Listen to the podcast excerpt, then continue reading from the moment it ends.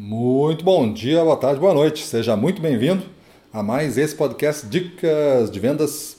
Eu sou Gustavo Campos, falo para o canal Ressignificando Vendas.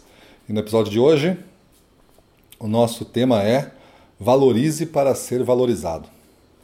Valorize para ser valorizado. Por que não começar esse novo ciclo que a gente vai fazer na gestão comercial? Com um programa de valorização das pessoas que estão trabalhando com você ou para você. Não importa que você não tenha equipe, mas você trabalha com outras pessoas. Depende de outros setores. Quem sabe você não listar todas, todas as demais pessoas que são importantes para que o seu trabalho ocorra e você fazer uma valorização de algum aspecto bem pessoal que você identificou de maneira que a pessoa que receba o elogio ou o reconhecimento entenda que não foi uma coisa em vão, não foi uma coisa genérica, foi mais ou menos uma pensado para ela bem específica. Não vai custar nada, não vai custar dinheiro nenhum, vai lhe custar um pouco de tempo, mas talvez já sirva até para você abrir a conversa com diversas pessoas que fazia tempo que você não tinha essa conversa.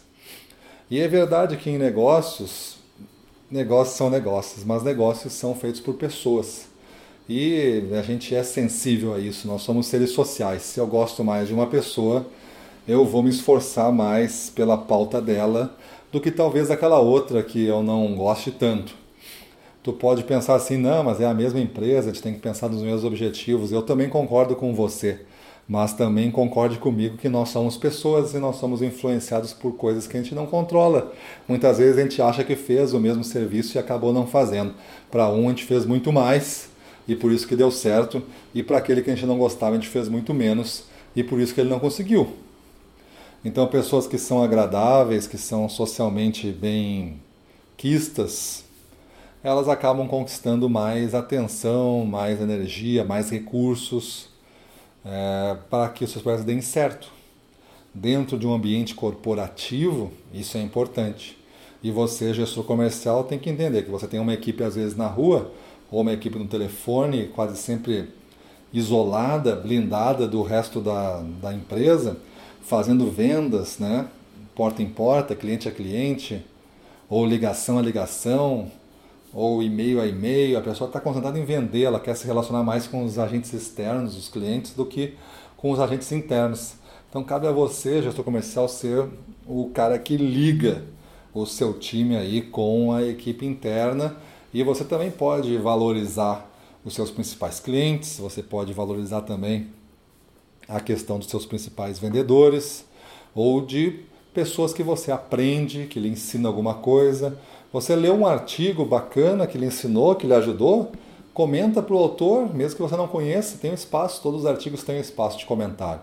Por que não botar ali um reconhecimento, uma valorização pelo tempo que ele dedicou para escrever aquele artigo ou para gravar aquele vídeo? E aí ele vai ficar vendo e vai ver que você é, reconheceu. Você fez o bem, você teve todo o mérito e a pessoa ficou grata por ter recebido isso e vai dar energia para ela continuar criando materiais tão bons quanto aquele que você viu. Então, olha tudo que é possível fazer sem gastar nenhum recurso, sem gastar nem um dinheirinho. Então, beleza, pessoal? Acho que é uma atitude grande, uma atitude nobre de grandes líderes reconhecerem, não porque faz parte de um, de um pacote para você conseguir mais coisas, mas sim porque faz é necessário para a sua vida para você ser uma pessoa, um gestor melhor. Beleza? Então é isso aí. Vamos para a rua, na frente dos clientes, domínio total. Vamos para cima deles.